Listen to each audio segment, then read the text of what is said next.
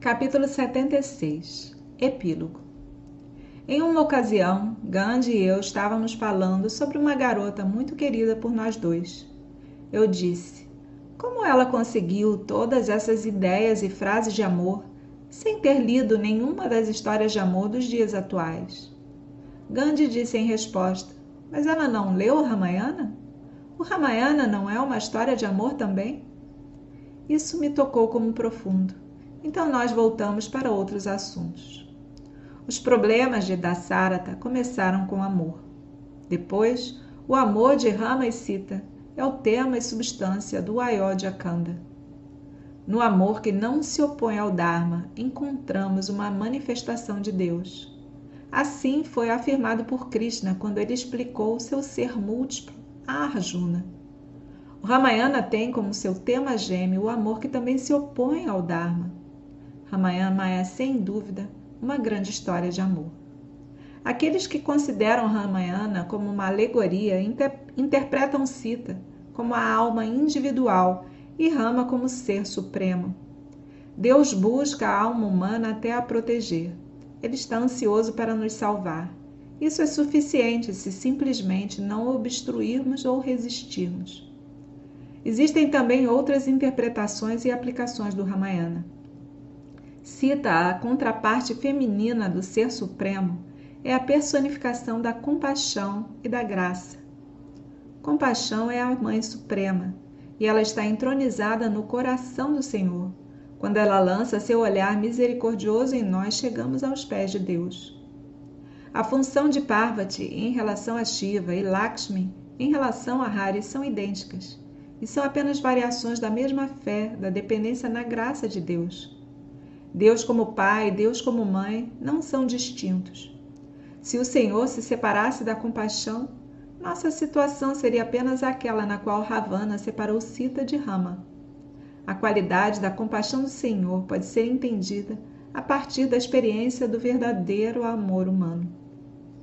Muitos significados podem ser lidos no Ramayana e sua beleza apreciada de muitas maneiras. Da mesma forma, que a partir de um diamante real muitas gloriosas cores emanam. Dezessete meses atrás eu comecei a escrever esse capítulo semanalmente, não sem medo e tremor. Essa semana eu termino cheio de agradecimento pela saúde do corpo e paz de espírito que me permitiu completar esse humilde serviço. Homens eruditos, sem dúvida, encontrarão muitas falhas no que eu escrevi mas eles devem estar contentes também por ter feito algum bem. Uma palavra para as crianças que leem esses capítulos. Eu contei a história do príncipe de Ayodhya principalmente para vocês. Pessoas adultas podem ler Valmiki e Kamban. Quem sabe cantar pode reproduzir com alegria as doces canções em rama, dado a nós por Tiagaraja. Mas essa história que contei pode ser lida diretamente por vocês crianças, sem a ajuda de ninguém. Você deve olhar para Rama, Lakshmana e Hanuman como a seus pais e irmãos mais velhos, que estão ao seu lado sempre ansiosos para ajudá-los. Cresçam para ser como Bharata, Lakshmana e Hanuman, almas boas e corajosas, cheias de amor e força. Mas também eu sei que foram lendo essa história com alegria. Isso tem sido um grande incentivo para mim. Elas podem entender o motivo de eu ter contado a história em palavras simples e frases curtas para o bem de nossos filhos. Tudo o que fazemos, nós fazemos para o bem de nossos filhos, não é? Só as mulheres podem perceber e reviver as experiências e sentimentos de Sita. A história de Sita, contada por Valmiki e Kamban, pode ser totalmente apreciada apenas por mulheres, só elas sabem, e podem apreciar plenamente a coragem de Jatayu, a destreza de Hanuman. As tristezas de Sita não acabaram com Ramayana, elas continuam, ainda na vida de nossas mulheres. No avatar de Rama, Rama não sabia que ele era o Deus encarnado. Krishna sabia que ele era um avatar e agiu adequadamente. Devemos ler as duas histórias com essa diferença em mente.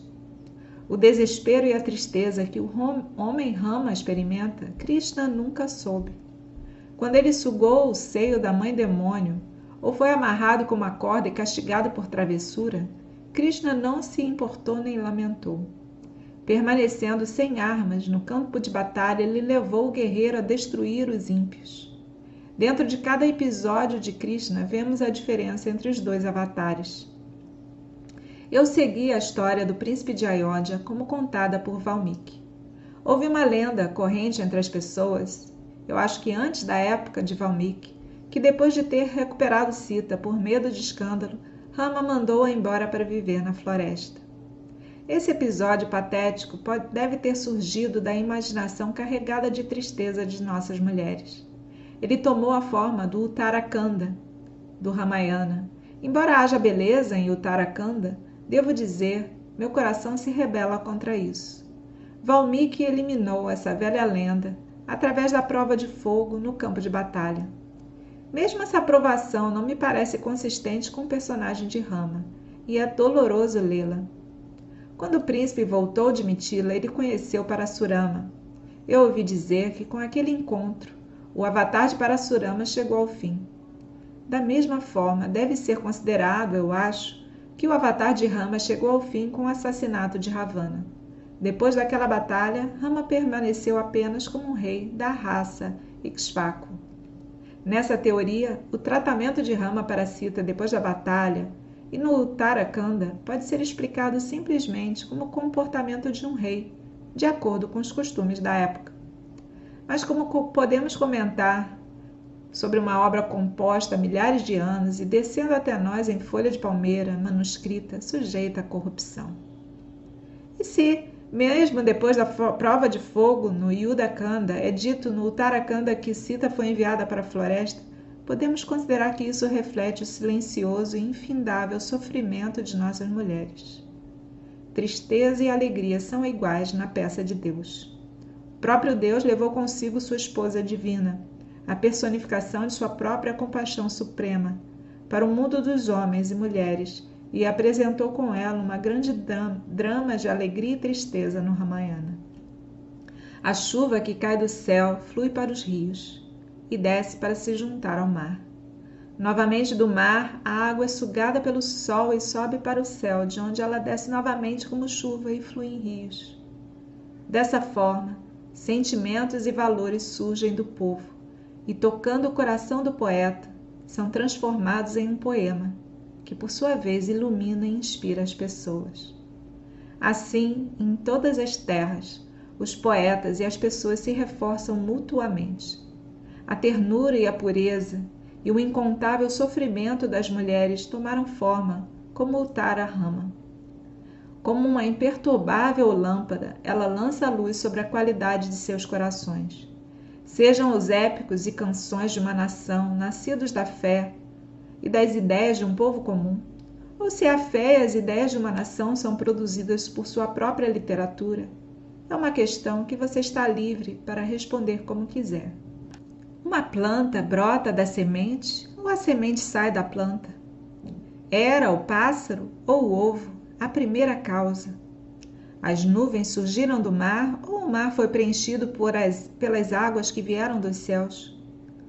Todas essas indagações nos levam aos pés de Deus, transcendendo a fala e o pensamento. Um outro ponto, ao descrever como Ravana levou Sita, Kamban difere de Valmiki. No Ramayana de Kamban, Ravana não agarra e carrega a Sita como Valmiki descreve. Sem tocá-la, ele a levanta com a terra onde está.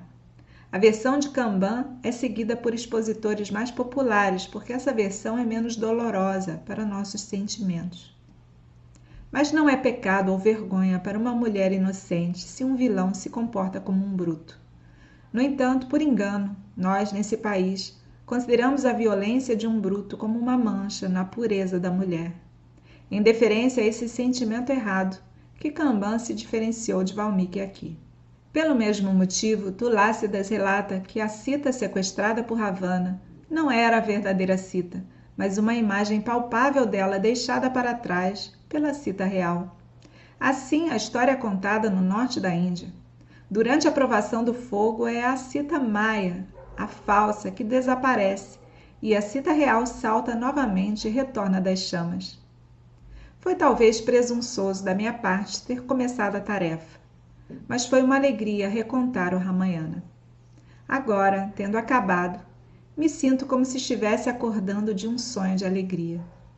Quando o príncipe deixou a cidade, ele não sentiu tristeza. Foi só quando ele perdeu Sita que conheceu a dor. Então comigo também. Quando eu tive que descer do alto escalão e grande responsabilidade, eu não me senti perdido, nem me perguntei o que fazer a seguir.